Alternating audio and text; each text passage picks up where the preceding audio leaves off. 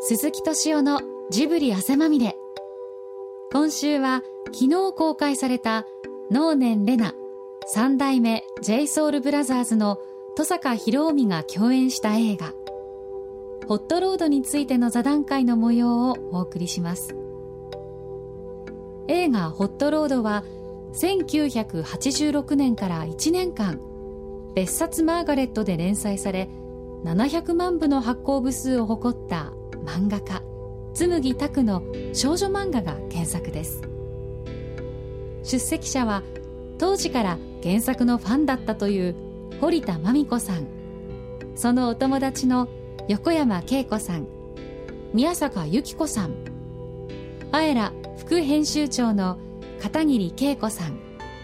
そして制作に関わった日本テレビの佐藤城さんと鈴木さんです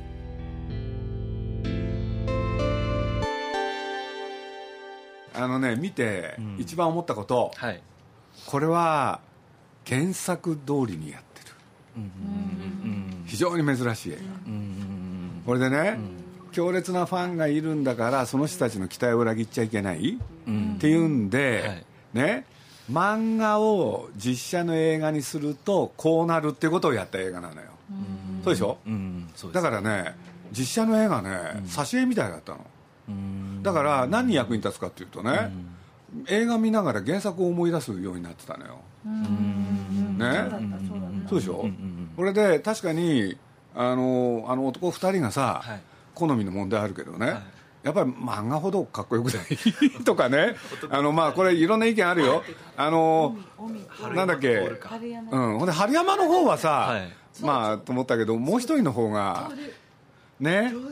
ちょっとねほんであれね徹の登場に関して言うとセリフでさかっこいい人がいるっていうんで登場したけれどそここれがその登場かっこいいやつかっていうところでちょっとねショック受けるわ けよ、うんショック受けますかね、うん、なんかあれちょっとコミカルみたいなそう顔がちょっともうちょっとシュッとしてるイメージだったからちょっと優しすぎどっちかというといい人そうなはい感はいだからね原作の映像化としてはね非常に珍しい映画なのよ、はというのは普通みんな変えちゃうのよ、いうんところがはい原作を尊重しようとして、はで原作のテンポがあるじゃん、でこの紬さんの原作のテンポってさ、ゆったり感があるのよ、これでそれをどう感じるかなんだけどさ、それをそのままえあの実写の映画にすると、あの原作を知らない人にはねなんか耐え難い間になるんだよね、でも原作を知ってる人には原作を思い出すきっかけになるのよ、はいそういう映画だよね俺そう思ったよなるほどでもジョーってさちょっと待ってよ、はいどういう立場なの僕ですか、僕の立場はホットロードのプロデューサーの補佐なんですよで僕がジブリから日本テレビに出向してでその先輩についたんですね日本テレビの藤村さんっていう人に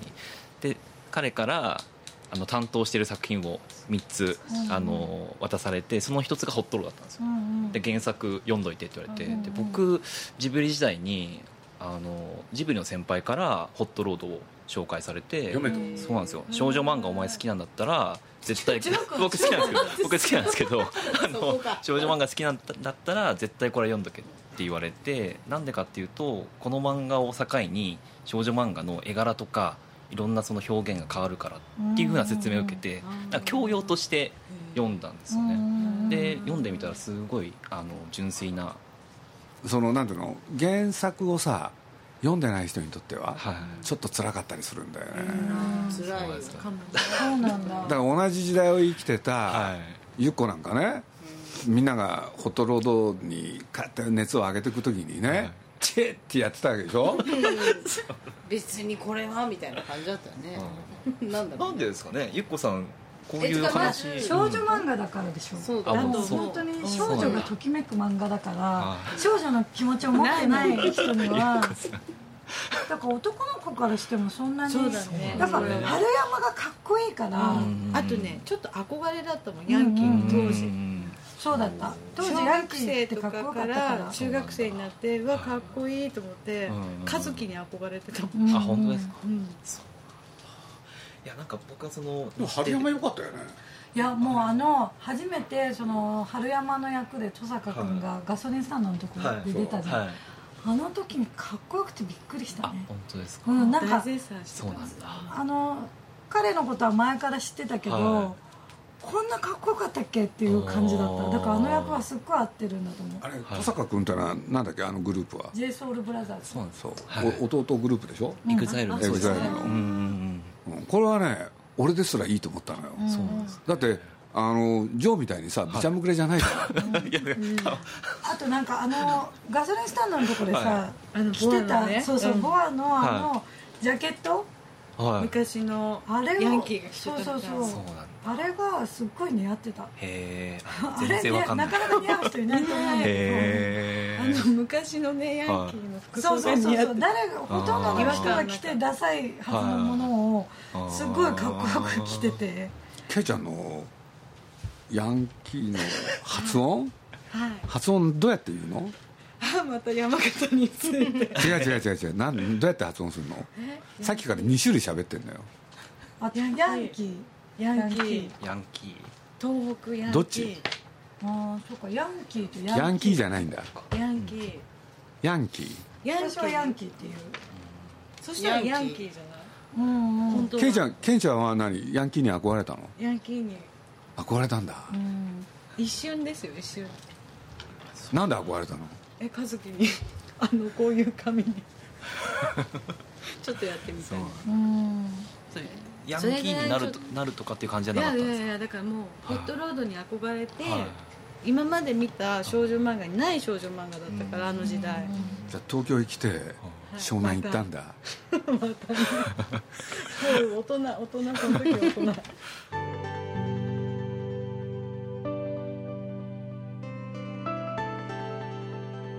今は亡き父親の写真が一枚もない家で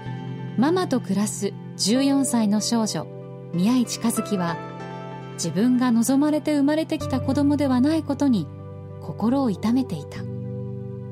ある日親友に誘われるまま夜の湘南で出会った不良チームの少年春山博史初めは傷つけ合っていた二人だが和樹は春山が身を置く世界に安らぎや戸惑いを覚えながらも急速に春山に惹かれてゆく春山もまた和樹の純粋さに惹かれるが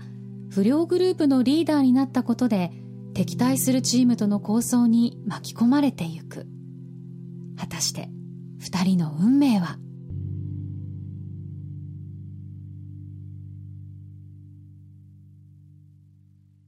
あの消え入れそうな儚い感じがあのなんて言うんだろ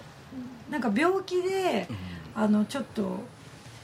あの療養している儚い女の子の魅力みたいのがこれにあったあの抱きしめたら折れそうな感じの多分線が細いっていうのもあるんだけどそれがなんか自分にはないものですごく憧れるところだったあ男あのの子子も女の子もあれなんていうんだっけアマちゃんの子ななんのですでよねレナさんですねはいうんあれだって意図的に表情なくしてんでしょうん映画の中でだすからか自分が喜怒哀楽を心の中で感じてて、うんそれを表に出さないっていううの、んそんな感じだよね、うんうんおまちゃんの時と違かったよね全然違うあまちゃんはそうですねうんうんパーって明るい感じおですまねちゃんは表情も豊かだったから、はいだから明らかに抑えてるようね、んさあ豆がは声がいえうん声がちょっとね和樹のイメージとは違かったどういう声なのうーん誰が和樹和樹いのや声彼女あ能年そうそう玲奈ちゃんの声うんあのはな何が違う舌足らずでちょっと幼い感じ多分見た目はすごい合ってると思う和樹にも合ってたし顔の表情とかも合ってた透明感も合ってるんだけどうん声がちょっとおまちゃんのイメージが強いからかなあーバレちゃうやっぱそこもなんかちょっとコミカルはいはいはいコミカルな感じがしちゃったかなでもとにかく、はもう見始めてすぐにさ、いはいあの面白かったのは、うんあの全部で5人ぐらい見たのかなそしたらね豆とケイちゃんが、うんもうね最初から鼻をさグスグスなんです最初から最初からですか、うんでその横でね、はあのゆっこがねいびきかいてるわけよ見てくださいでじゃあも見てたよあれななんで最初からそんなに泣いちゃったのやっぱ思いホ出ッしトたロードを思い出したからかな見ながら原作がうんやっぱブレてなかったせいあかずっと原作が出てきて結構フレーズとか覚えてるのとかあったからなんかーうんダブルですね感情移入うんもそろそろ思い出しました思い出しました思い出したんですけど 思い出したのはですねあれですよあの私もうちょっと皆さんよりも上なので、私の世代のホットロードは多分ねハイティーンブギなんですよ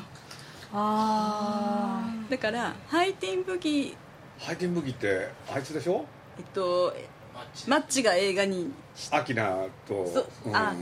それの方がめちゃめちゃドハマり子供だったのでもっとドハマりして割とこれもう80大人になってから読そうなんですよだからこうなったなーって思いながら読んだっていうでも好きだったんでしょまあ、好きだったっていうかあのよ読みましたけどあのものすごいなんだろうそれこそみんなで回し読んでドハマりするっていうのではなかったですよねでもニュアンスとしてあ今私たちが子供の頃のハイティーンブギを今の人が作るとこうなるんだみたいな感じにホットロードっていくつからいくつぐらいの人が好きなの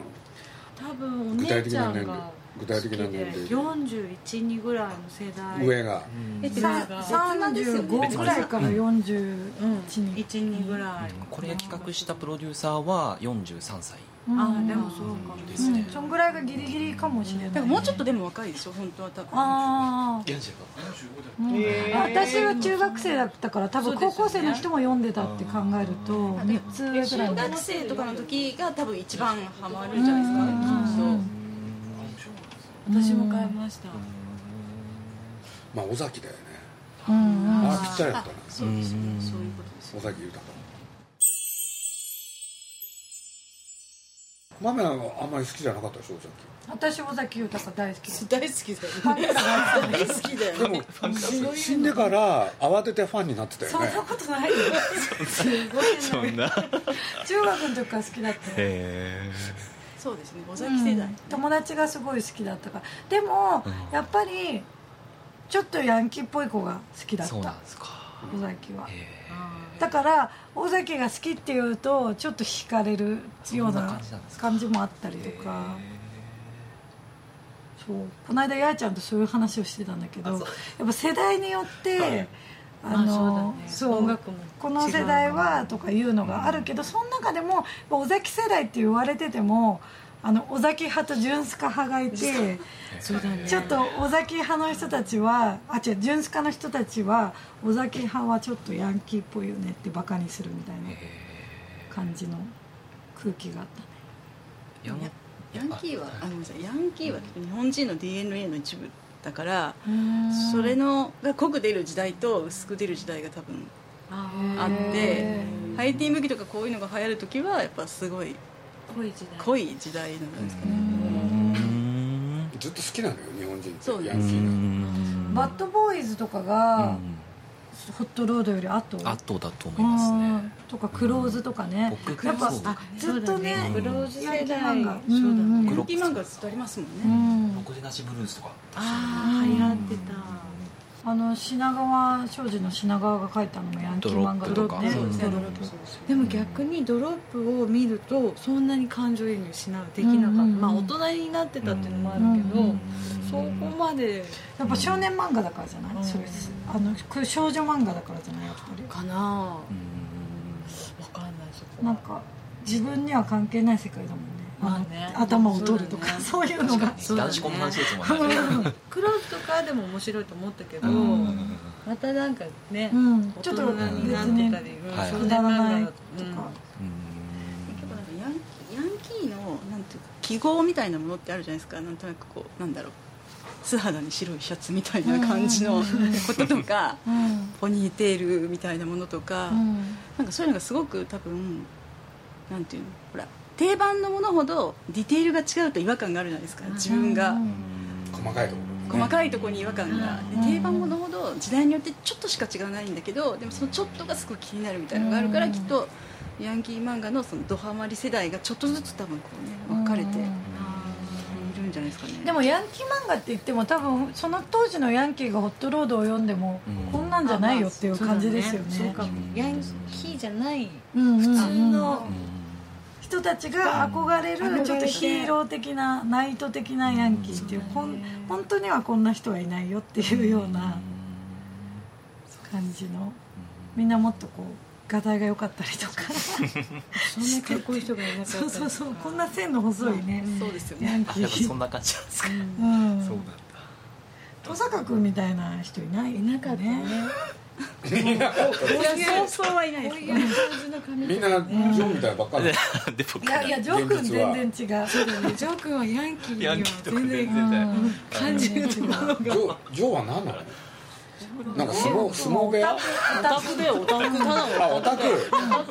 まあそうですでねヤンキーはもう竹内力みたいなあそうですねああいうのが本当の竹内力ってヤンキーなんだヤンキーでしょヤンキーっていうかまあそうだよねあれはねあのソリソリの感じとかでもウェブザイルとかねジェイソルブラザーズとかも正統派ヤンキーの流れをね組んでる感じだからなんかこうシステムとかもなんか卒業するとかなんかあるじゃないですかヤンキー的システムがうんうん地元を大事にするとかうんうんうんなんか家族とか仲間とかそういうものを大事にするとか子供が好きだったりとかしてそういうあんなさらしがかっこよく似合ってた人いないよねさらしてさらしがそうでしたねでさホットホットロードすっごい純粋じゃないそうそう純粋だよねだからやっぱ少女漫画はそうそうそう理想こんな人いないっていう人が出てくるのがかっこいいんだよあそううなの、んあそこに求めるうん王子様だかそうそう らうんじゃあ子供たちがあのプリンセスとかあの王子様待ってるような感覚はそそうそうれがそれでヤンキーに移行していく感じ高校生の時の時代だからさうんまあそんなもんじゃないまあその人によるよねきっとねハマる人もいればそうなんだ面白いね映画を見るまでって原作って読み返したりしましたうん読み返したことあるようんやっぱり思春期の頃ほどの感動はなかったけどでもやっぱり面白かったでも大人になってから見るとホットロードよりもあの瞬きもせずとかあっちの方がもっと感情移入できるかなやっぱりホットロードとか机をステージにとかね紬拓まあちょっのとあったけそうだどやっぱりそれはちょっとあのヤンキーに憧れてた時代だから好きだったんだと思う瞬きもせずは普通の恋愛漫画だから大人になってからでも受け入れやすかった見た瞬き読もみせ返しずて読みましたううんんあれ方言がいいよね、可愛かったねプチうんプチなんとか可愛かったよねあれ尾崎豊が出てくるじゃないですか出てきたっけ忘れたライブでなんか 山口にあれ絶賛してた山口になんかギうんうんギグギグでしたっけなんかうんうんやりに来ると思うなんか尾崎豊って全然知らなかったんですけどうん割と大人になってから聞いて私たち中やっぱそれも中学校ぐらいだそうもんねだね中学そうよね尾崎派じゃなかったけど尾崎派だし尾崎派だったねファンクラブだもんねやっぱヤンキーの友達がに「これすごいいいから聞いてみて」って言って聞かされて一日中二人で尾崎を聞くとかそういうで日もがあって意外と都心の方がヤンキー率高くないえうちの学年はすごいもう少なかったよね何がヤンキーがまあな、うんクラスに何人かってうん、感じだったもようね本、当にちょ北の国からにも出てきたよえ北の国からショートニ尾ンジャー崎ですかな尾崎うんあうん尾崎出てきましたそれは吉岡君君がと好き尾だから崎じゃがない仲いいんだよねそうだよねやりましたあれあれですよねあの女の子とうん音楽で交流してる時ですよね、なんだっけあの子の名忘前れちゃったな俺んもとかめぐみあそうです横山横山めぐめぐみみだ横山めぐみか岡山めぐみとなんか尾崎の話をし初てま恋しただね初恋の時だねいやなんか僕これそのジブリ入って先輩に勧められて読んだ時にあ80年代ってあこういう雰囲気だったのかって思いながら読んでたんですけど、そういうわけでもないですねやっぱりそういうわけでもないよそういうわけでもないよねねそうだね、うんそれでもこれってさ神奈川の話かなんかだよねあそうです湘南そのそそっちはそうだったのかもね、意外とこの世代ぐらいからヤンキーはいなくなりつつ、でもさあの今 GTO やってるさ、はいあの湘南純愛組湘南純湘南純愛組のう鬼爆の一人が今 GTO で鬼塚なのねあキャラクターがそうそうそう湘南純愛組っていう元はヤンキー漫画なのはいはいその一人の旦那と鬼塚の鬼塚が将来先生になって GTO なの今そあう続だ編かなんらはいはいその湘南純愛組とかもヤンキー漫画で流行ってたよねあうーあれはちょっとでも笑いがあそうるそようかねなり笑い、うん GTO もそうですよね GTO もそうね、空気っていうかなんかその当時こういうのがかっこいいと思われてたんだなっていう価値観のことねうんそうだねなんか今では全然こういうのかっこいいと思わないけど昔はこういうのがかっこいいって思われてたんだなっていうのを感じられるんじゃないって例えば私たちが昔のなんか竹の子族とかそういうのを私は世代が違うけどなんかそういうのを見た時にあこういうのがかっこいいと思えたんだなみたいな。なんかそういうのと一緒でそういうの感じ取れる今の世代の子が見たら面白いと思う子がいるのかなっていうのが、うんだからだってやっぱ原作見てないと分かんないと分かんないかもしれないと思ったこれもともと企画したプロデューサーがあの松竹の吉田さんって方で原作大好きなんですよで原作大好きなんで今の若い子たちに原作を読んでもらいたいから映像化したっていうのが発端にあって今の若い子たちがこの原作を読んで面白いのか な、でそうそれがやっぱり私たちの時代はこの春山はすごいかっこよかったけど今の子から見たら、え熱なのにバカじゃないでかいみたいなうんで死にそうになって自業自得みたいな私も今の感覚で言えば、うん、本当にバカだバカだしまあ本当に自業自得だなっていう 感じだからジョークは本当ねこれどうだとそうですねジブリ入ってまず原作読んだ時多分25とかなんですけど、うんすっごい良かったんですよすっごいよかっすっごいた良かったんへでーすよびっくりしてうなんでですかねうんだから映画も企画こんな企画やろうと思ってるっていうその日程出向し始めた時に言われてうわ嬉しいと思って、うん、で紬拓先生とあ僕の先輩プロデューサーとあと松竹の人がずっと脚本練ってて原作者がすごい関わってるかかってますねうん原作者がキャスティングも能年玲奈さんと田坂さん選んだの選んでますね、うん、ここの人だったら映像化していいっていう、